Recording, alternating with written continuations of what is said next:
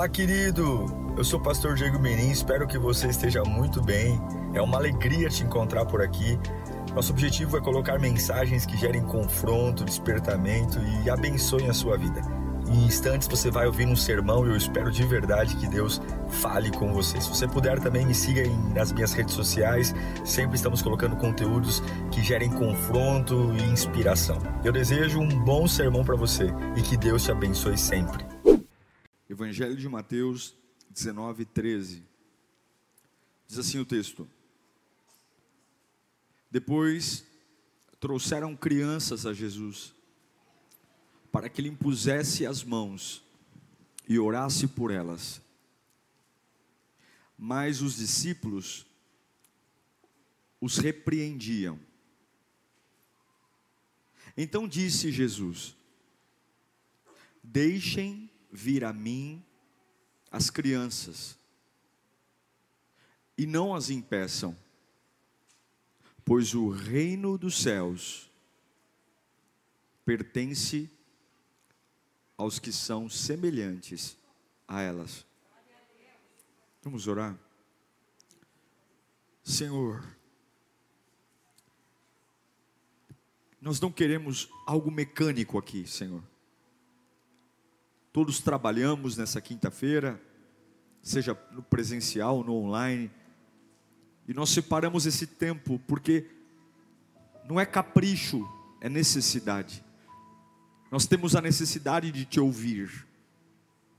A gente quer acordar nesta sexta-feira carregando uma palavra, carregando uma direção.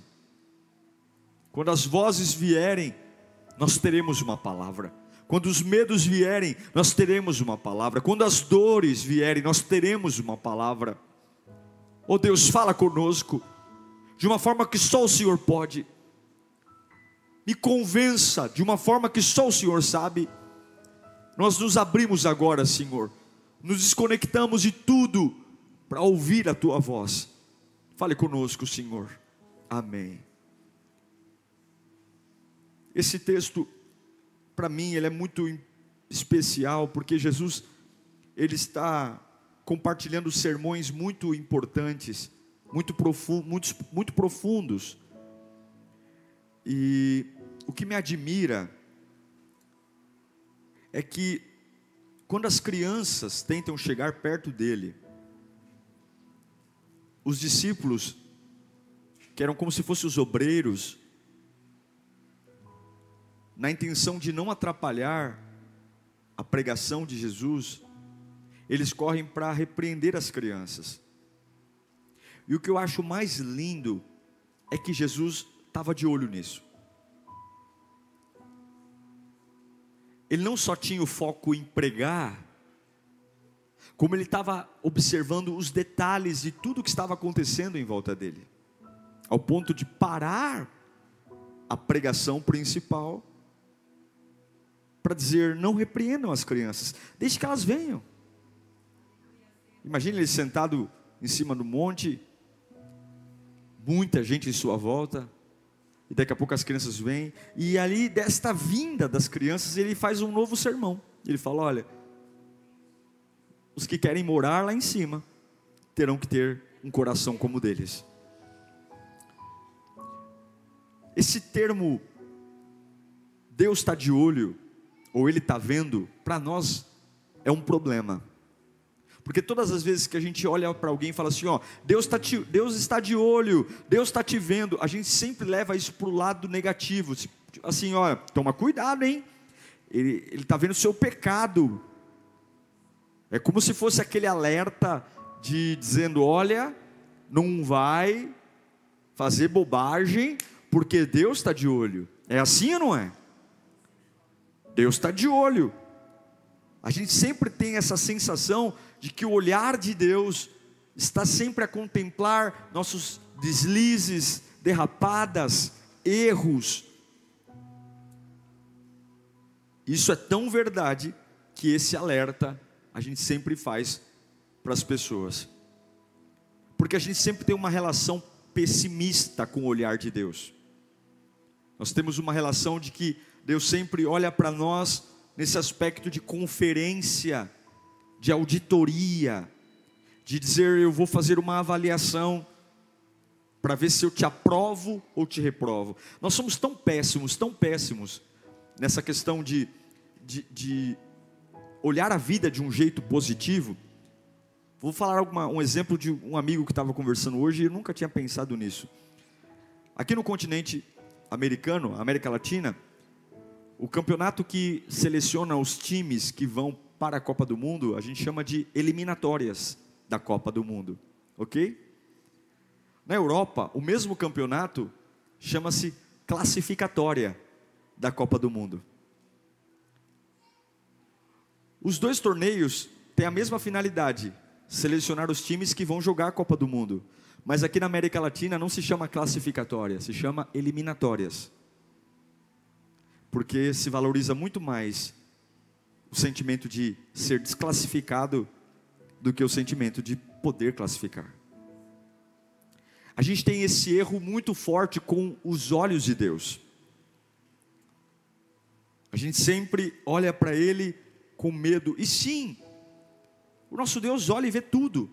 Mas você acha que Deus olha para nós para fazer auditoria? Ele não precisa fazer auditoria, porque o próprio pecado já cria um muro. Deus não precisa fazer nada quando a gente peca, porque o próprio pecado já nos pune, e a maior punição do pecado é o rompimento total com Deus.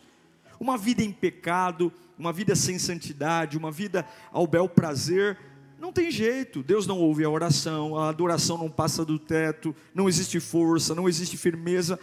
Deus não precisa fazer nada, porque o próprio pecado já se encarrega de destruir a pessoa por completo. E nós esquecemos do que temos que lembrar do que são os olhos de Deus, de que Deus está de olho em tudo. E nesses momentos, não lembrar o que é o olhar de Deus faz uma falta terrível uma falta terrível, tão terrível, tão terrível, que alguns simplesmente se sentem tão desamparados, tão abandonados, porque não sabem o que é o olhar de Deus. Esse Deus detalhista, que consegue, no meio de um sermão importante, tirar os olhos da plateia principal e olhar para crianças e dizer: Eu vi, eu vi que vocês estão repreendendo as crianças, para um Deus que não é de coletividade, mas é de individualismo, de conhecer cada um de nós pelo nome, de conhecer cada um de nós pelo endereço, pelo CEP. Essa mesma mensagem que eu estou pregando aqui, ela chega a cada um de vocês de um jeito diferente.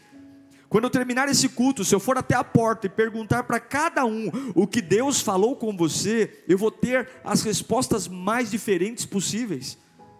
E muitas coisas que você vai me responder que Deus falou com você, eu vou dizer, mas eu não preguei isso.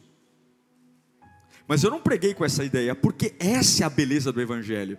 A letra sem o Espírito é morta. Há uma beleza. E o que são os olhos de Deus? E eu vim aqui para dizer o que Deus mandou eu dizer. Ele está de olho. Mas Ele está de olho, primeiro, como esteve com Zaqueu. Em Lucas capítulo 19, versículo 5, a Bíblia diz que quando Jesus chegou àquele lugar, ele olhou, ele olhou para cima e disse: Zaqueu, desce depressa, quero ficar em sua casa. O nosso Deus está de olho, e ele viu um baixinho, e eu me identifico, em cima de uma figueira brava, de uma árvore, no meio de uma multidão.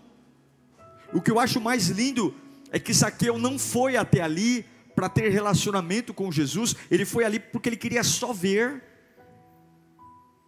Diferente da multidão que queria apertar, arrancar o cabelo, tocar, Zaqueu só queria ver Jesus. Ele sai do meio da multidão, vai em torno, e a Bíblia diz que ele olhou para cima. Porque o nosso Deus, Ele nos vê, gente. Isso pode parecer algo básico, mas eu sei que tem gente aqui que precisa ouvir isso. Deus, Ele vê você quando você ora e quando você também não consegue orar. Zaqueu, ele é o personagem mais desprezível que a gente pode colocar aqui. Ele é um homem corrupto, ele é um camarada sem reputação, ele não é uma pessoa confiável, ele é um problema. Ele é um problema para os romanos, ele é um problema para os judeus, ele é uma pessoa bruta, porque ele tem que cobrar impostos e quem não paga impostos, ele tem que levar a força do Império Romano, ele vai arrancar a casa, ele vai sequestrar as filhas, ele é uma pessoa diferente. Ele é alguém diferente, mas pequeno, um pequenininho no meio de uma multidão. Mas o que eu acho lindo é que ele vê, ele está de olho, e ele está de olho mesmo quando a nossa reputação não é a melhor. Ele está de olho, mesmo quando as marcas e os rótulos que a sociedade colocam em nós, Zaqueu era um ladrão, lá vai o ladrão, ao ponto de que quando Jesus decide ir para a casa dele, o próprio Jesus ele é severamente criticado.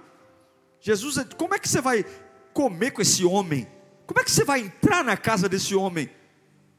E talvez tem alguém aqui dizendo: Deus não me vê. A minha reputação, o meu nome, as minhas marcas. E a reputação de Zaqueu era uma reputação devida. Ninguém inventou isso, ele era um ladrão. Tanto que quando ele se converte, quando ele tem um encontro com Jesus, ele mesmo diz: Olha, todas as pessoas que eu lesei, eu vou devolver quatro vezes mais. Ele já assume que roubou, ele já assume que, que correu propina, corrupção. Mas o que eu acho lindo é que antes mesmo dele ter dado esse passo de conversão, Jesus o viu. E sabe por que muitos não conseguem mudar a vida? Porque não conseguem ter a sensação que Jesus os vê. Jesus foi até Zaqueu. Jesus não pediu nada para Zaqueu. Jesus não pediu nenhum tipo de mudança. Ele só falou: "Me deixa ir para a tua casa". E quando Zaqueu diz: "OK", ele diz: agora eu vou ter que consertar a minha vida. Jesus vê você, Ele vê você, Ele está vendo você. Eu não sei para quem eu estou pregando aqui, mas se houver algum Zaqueu entre nós, alguém que você fala, pastor, eu não tenho coragem de abrir a minha boca para falar mais nada diante de tudo que eu fiz, diante de tudo que aconteceu, Jesus vê você, e só tendo a sensação de que Jesus te vê, você terá forças para consertar a sua vida. Quando nós dizemos, olha, você não arruma a sua vida para servir a Deus, mas é Deus que se aproxima a você para você arrumar a sua vida. É exatamente o que aconteceu com Zaqueu. Era um homem corrupto que nunca teria força de se livrar da corrupção sem Jesus, nunca teria força de se livrar de uma vida velha sem Jesus. Mas quando eu tenho a sensação que Jesus me vê, eu convido para morar na minha vida. Em nome de Jesus, se você está aqui hoje e no seu coração existem uma série de traumas, e você é um Zaqueu, Deus manda eu te dizer: Jesus está te vendo, Jesus está vendo você. Jesus está vendo as marcas que você carrega, Jesus está vendo o quanto de portas foram fechadas, Jesus está vendo o quanto de descrédito você tem. Jesus vê um homem com uma péssima reputação e ainda assim ele o vê. Eu me lembro em João capítulo 1, versículo 45, quando Jesus vê um outro homem também. Filipe encontrou Natanael, ele disse: Achamos aquele sobre quem Moisés escreveu na lei, e a respeito de quem os profetas também escreveram, Jesus de Nazaré, filho de José. E perguntou Natanael: Nazaré? Pode vir alguma coisa boa de lá? E disse Filipe: venha e veja. Ao ver Natanael se aproximando, Jesus disse: Aí está um verdadeiro israelita em que não há falsidade. E perguntou Natanael: De onde você me conhece? E Jesus respondeu: Eu o vi quando você ainda estava debaixo da figueira, antes de Filipe te chamar. Meu Deus. Então Natanael declarou: Não tem como, gente. Há segundos atrás ele não conseguia crer. Agora, depois que ele viu que Jesus o viu, Natanael declarou: Mestre, tu és o filho de Deus. Tu és o rei de Israel. Aleluia! Natanael era um judeu cansado. Um judeu cansado que. Sabe quando você está tão cansado que você se nega a acreditar em tudo? Você não acredita mais em nada. Não acredita mais em remédio. Não acredita mais em ideias você está tão frustrado. Assim era Natanael. Quando Felipe diz: Olha, eu encontrei o Messias. Da onde ele veio? Nazaré. Para com isso. Não vem nada bom de Nazaré. E Felipe fala: Vem ver. Ele vai ver, mas ele está cansado. Ele está desmotivado. Talvez por várias tentativas, frustrações. As frustrações endurecem nosso coração a repetição de coisas que não dão certo, vão tirando da gente a fé. Você fala, meu, eu não acredito mais em nada, não acredito mais em gente. Já viu pessoas que são duramente traídas várias vezes, o coração começa a ficar machucado e fala, eu vou me fechar. Eu não vou mais crer em nada, não vou mais crer em Deus, não vou mais crer em paz, não vou, porque não dá certo. Natanael personifica, se Zaqueu personifica uma má reputação, Natanael personifica uma pessoa descrente. Está tão frustrada que, para eu não ter decepção, é melhor não esperar nada. Não vou esperar mais nada de ninguém, mais nada da religião, mais nada de Deus, não vou. E aí, uma pessoa que está assim, ela se isola. Ela quer ficar só. Ela quer ficar no canto dela. Mas a minha Bíblia diz que Jesus olha para ele e fala: Meu Deus, eu o vi quando você estava deitado debaixo da figueira. Quando você, Natanael, não queria falar com ninguém, não queria acreditar em ninguém, eu vi você. Eu sei que tem pessoas tentando remoldar suas vidas tentando dizer, pastor, eu tô, tenho tanto hematoma, tanto hematoma que eu estou tendo que reaprender a dormir, estou tendo que reaprender a viver, estou tendo que reaprender porque eu estou tão machucado e Deus manda dizer: Eu vi você, eu vi você.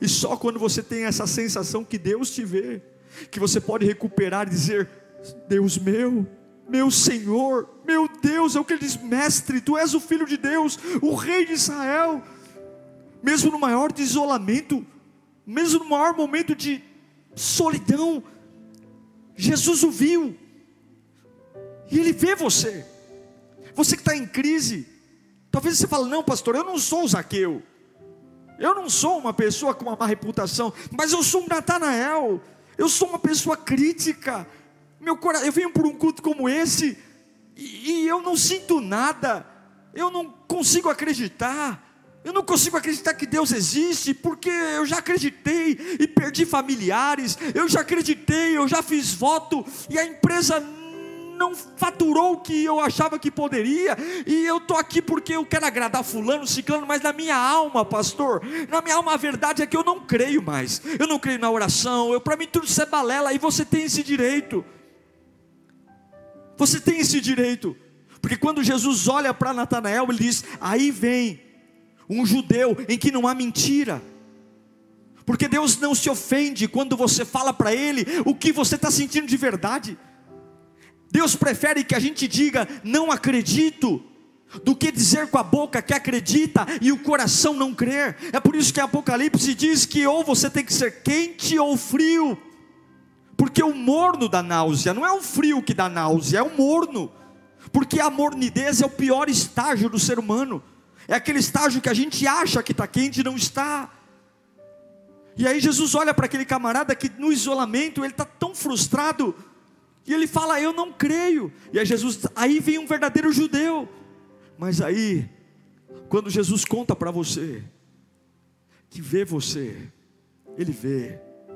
Meu irmão, em nome de Jesus Cristo. Eu não sei quão profundo você desceu, mas Deus manda eu te dizer: Eu vejo você às noites eu vejo você, pela manhã eu vejo você. Quando você está trabalhando, eu vejo você. No banho, eu vejo você. Eu vejo você quando você não quer que ninguém te veja. Eu vejo você. Eu vejo você. Eu contemplo você. E a hora que você tem a percepção de que Deus vê você, acima de qualquer problema, de qualquer dificuldade, você volta a lembrar quem Ele é o Deus da sua vida. Você para de dizer que não é mais amado, querido, desejado. Mas talvez você não é como Zaqueu, que teve uma má reputação. Talvez não é como Natanael, um crítico, cético, que tão machucado que só quando Deus o viu que creu. Mas talvez você já é alguém condenado. Condenado a uma doença, condenado a uma crise. E eu me lembro em Lucas capítulo 23, versículo 32 dois outros homens, ambos criminosos, também foram levados com ele para serem executados. Quando chegaram ao lugar chamado Caveira, ali o crucificaram com os criminosos, um à sua direita e o outro à sua esquerda. E Jesus disse: Pai, perdoa-lhes, pois não sabem o que estão fazendo. Então eles dividiram as roupas dele, tirando os sortes o povo ficou observando as autoridades, o ridicularizaram. Salvou os outros? Diziam: Salve-se a si mesmo. Se és o Cristo de Deus, o escolhido. Os soldados aproximaram-se também, zombando dele, oferecendo-lhe vinagre, e diziam: Se você é o rei dos judeus, salve-se a si mesmo. Havia uma inscrição acima dele que dizia: Este é o rei dos judeus um dos criminosos que estavam ali pendurados lançava-lhe insultos: Você não é o Cristo? Salve-se a si mesmo e a nós. Mas o outro criminoso repreendeu, dizendo: Você não teme a Deus, nem estando sobre a mesma sentença? Nós estamos sendo punidos com justiça, porque estamos recebendo o que os nossos atos merecem. Mas esse homem não cometeu nenhum mal então disse, então ele disse: Jesus, lembra-te de mim quando entrares no teu reino. E Jesus lhe respondeu: Eu lhe garanto, hoje você estará comigo no paraíso. Ele nos vê quando estamos com como Zaqueu. Ele nos vê quando estamos como Natanael. Mas Ele também nos vê em horas terminais. Sabe momentos decisivos que você fala, eu tenho pouco tempo. Eu tenho pouco tempo para resolver isso. Eu tenho pouco tempo para lidar com essa situação. Como eram aqueles homens? Enquanto um não o insultava, o outro conseguiu reconhecer a glória e ver que Deus estava ali ao lado dele. Haviam poucos minutos de vida, mas em momentos antes de sucumbir, a sensação de perceber que o próprio Deus estava ao seu lado fez aquele homem adorá-lo. E o que Jesus diz? Hoje mesmo estarás comigo no paraíso, porque o nosso Deus também nos vê em horas tristes. O nosso Deus também nos vê em horas angustiantes. O nosso, Deus, o nosso Deus também nos vê em horas onde humanamente não há mais nada a ser feito. Eu não sei o nome desse personagem, eu não sei o que levou ele a ser preso, eu não sei o crime que ele cometeu, eu não sei nada sobre ele, eu só sei que ele está envolvido em pecados e tristezas. Eu só sei que a vida dele foi desgraçada por erros cometidos, e é por isso que ele está na cruz, merecidamente. Mas em horas angustiantes, em horas finais, Jesus também nos vê, nos vê. Eu não sei se te ensinaram que ele só está atrás do seu erro. Eu não sei se te ensinaram que ele só quer olhar para você para pesar a mão e punir. Ele não precisa pesar a mão, porque a própria colheita vem do que plantamos não precisa punir ninguém, nós vamos semear exatamente o que plantamos, mas os olhos dele estão procurando homens como Zaqueu, pequeninos, ruins, gente ruim mesmo, gente que não presta, mas mesmo no meio dessa vida ruim, dessa alma ruim, dessa cabeça ruim, há uma clareira que diz: Eu quero vê-lo, eu quero vê-lo. Eu quero vê-lo e talvez nem pastor te receberá, talvez nem padre te receberá, mas ele não está nem aí para que os pastores vão dizer, os padres vão dizer, os pais de santos vão dizer. Se no meio dessa minha vida ruim, dessa minha vida torta, se no meio dessa minha vida cheia de erro, essa minha vida cheia de precipitação, magoei pai, magoei mãe, magoei mulher, magoei filho, eu roubei, eu fiz um monte de bobagem, mas se houver uma clareira de uma mera curiosidade por ele, meu Deus, é isso que o diabo tem medo que você você descubra, sempre haverá uma nova chance para aquele que quer Jesus. É isso que Satanás tem medo. Satanás quer que você pense: você é um Zaqueu, você é um publicano, você é um lazarento, você é um filho do cão, você não merece nada. Mas no meio de tudo aquilo que estava acontecendo, ele desejou ver Jesus. É o Natanael. Gente que fala, eu sou ateu, eu não acredito. Eu nunca esqueço de um jovem que perdeu sua filha com câncer. Trabalhávamos juntos. E depois que a filha dele morreu, ele disse: Eu não creio mais em Deus. Porque se Deus nos amasse, Deus não teria permitido que a nossa filha morresse. O que, que eu vou dizer? Eu nunca disse nada. Todos aqueles que falavam com ele, deixavam ele com mais ódio ainda com mais raiva, porque quem convence o homem do pecado, da justiça e do juízo é o Espírito Santo. Mas um dia, ele chegou e disse: Eu vou para a igreja. Como você vai para a igreja? Deus falou comigo. Deus falou comigo. Está tudo bem você ter suas dúvidas.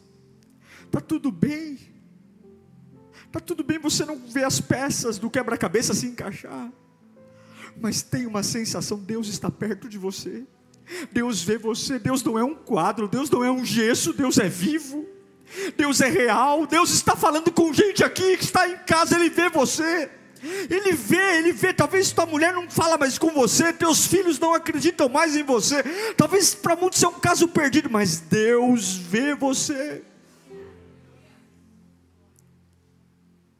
Como o ladrão da cruz. Um caso perdido que o Senhor o vê. Meus irmãos, algumas vezes o que nos falta é o básico. Nós sempre achamos que para mover uma montanha, nós precisamos de uma fé do tamanho da montanha. E algumas vezes a gente diz, eu preciso de uma revelação da parte de Deus. Mas algumas vezes, para sairmos do fundo do poço, a gente só precisa lembrar do básico. O meu Deus está de olho. Sabe tudo o que se aconteceu na sua vida hoje? Deus está de olho. Sabe tudo o que você pensou? Deus está de olho. Sabe tudo o que fizeram contra você? Deus está de olho. Sabe tudo que você fez? Deus está de olho. Deus não tira os olhos de você. Ele só quer que você perceba. Ele só quer que você o adore. Ele só quer que você se interesse. Não é se interessar pelo que o diabo faz, mas Deus está de olho. Se a porta fechou, Deus está de olho. Se a porta abriu, Deus está de olho. Se deu tudo certo, Deus está de olho. Se deu tudo errado, Deus está de olho. Mas tem uma condição: você não está desamparado. Deus está de olho. Eu queria que você fechasse os seus olhos. Deus está aqui hoje. A presença de Deus está aqui. A graça de Deus está aqui. E nós precisamos crer nesses três personagens que falamos aqui hoje: Zaqueu, Natanael e o ladrão da cruz.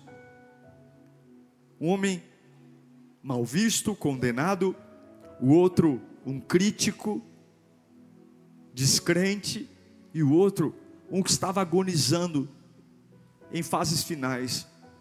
Qual é o que mais se parece com você? Qual é o que mais se parece com o momento que você está vivendo hoje? Abra o baú das suas dores, abra o baú, o baú das suas angústias, das suas crises. O que é? Onde mais dói? Qual é o seu maior problema?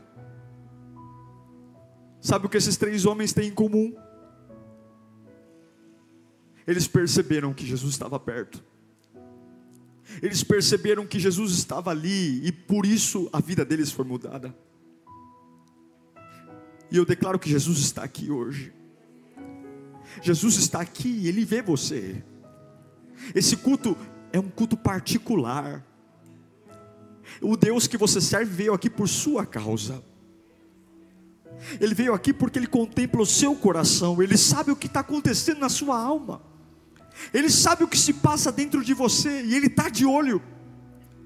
Ele está de olho em tudo que acontece em você, Ele está de olho em tudo que se passa à sua volta, coisas que você não tem nem coragem de pronunciar, mas estão na sua cabeça. Ele está de olho, Ele está de olho na sua saúde, Ele está de olho na sua alma, Ele está de olho no seu espírito, mas Ele só precisa de uma coisa: perceba-me, perceba-me, perceba-me, reconheça-me aqui, reconheça-me. Reconheça no meio dessa vida escura que eu estou de olho, e se você ver que eu estou de olho, ah, você vai entender que a vida muda. A vida muda porque você não vai se ofender tão facilmente, você não vai desistir tão facilmente, você não vai ter que se, se afundar nos remédios. Não, não, você não vai, você não vai deixar essa depressão maldita tomar conta da sua alma, você não vai, porque eu estou te observando, eu estou de olho, e não é para pesar a mão, não é para te matar, é para ver quando é que você finalmente vai se tocar, de me dar a oportunidade de mudar a sua vida, de ter um compromisso comigo tão profundo, tão profundo, tão profundo de morar na sua casa, morar na sua vida. E eu não quero saber o tamanho do seu enrosco, o tamanho do seu problema. Eu não quero saber, eu só quero saber uma coisa: se eu estiver em você, a tua vida muda. Se Jesus estiver em você, a vida muda, meu irmão. A mente muda, o coração muda, a alma pega fogo. Se Jesus estiver em você, a sua voz não é mais a mesma. Doe a quem doer. Se Jesus estiver em você, é uma nova envergadura. Ele está dizendo: Eu estou de olho em você. Você achou que foi abandonado, você achou que foi largado, você achou que ninguém está vendo. Há uma insensibilidade das pessoas, mas Ele manda dizer: Eu não sou insensível, não. Eu estou de olho. Eu sei muito bem o que está se passando com você. Eu sei muito bem. Fale com Deus. Fale com Deus. Fale com Ele. Você que está em casa, fale com Ele. Perceba o olhar de Jesus. Perceba.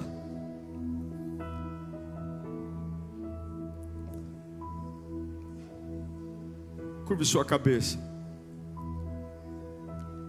Na Inglaterra, conta uma história de um casal que teve uma briga por ciúme e o marido foi até o armário, pegou a arma, matou a esposa, e logo em seguida, se matou na frente dos filhos. Apenas uma das crianças tinha maturidade para entender o que estava acontecendo. Ela tinha oito anos. Quando a polícia chegou, o corpo do pai e da mãe estavam no chão, e depois descobriu que havia uma série de agressões que a mãe sofria.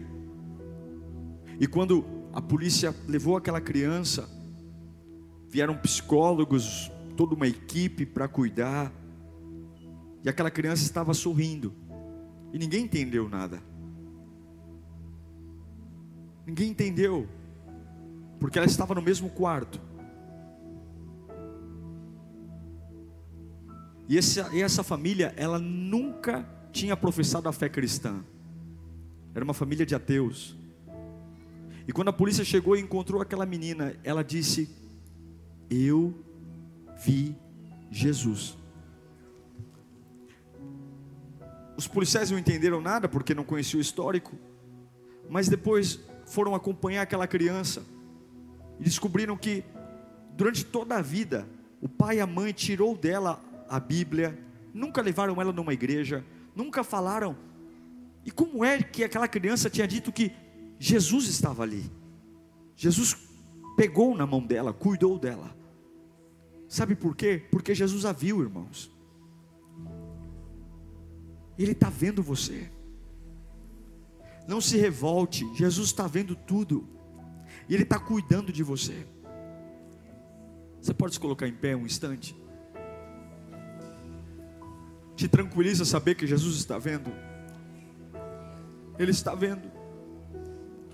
Essa criança hoje cresceu, se tornou uma pastora, uma pregadora, uma das pregadoras inglesas de maior renome. E ela conta no seu livro essa trajetória de como Deus a pegou no colo no dia que o pai assassinou a mãe e se matou. Porque Jesus a viu. Jesus a viu. E Jesus vê você.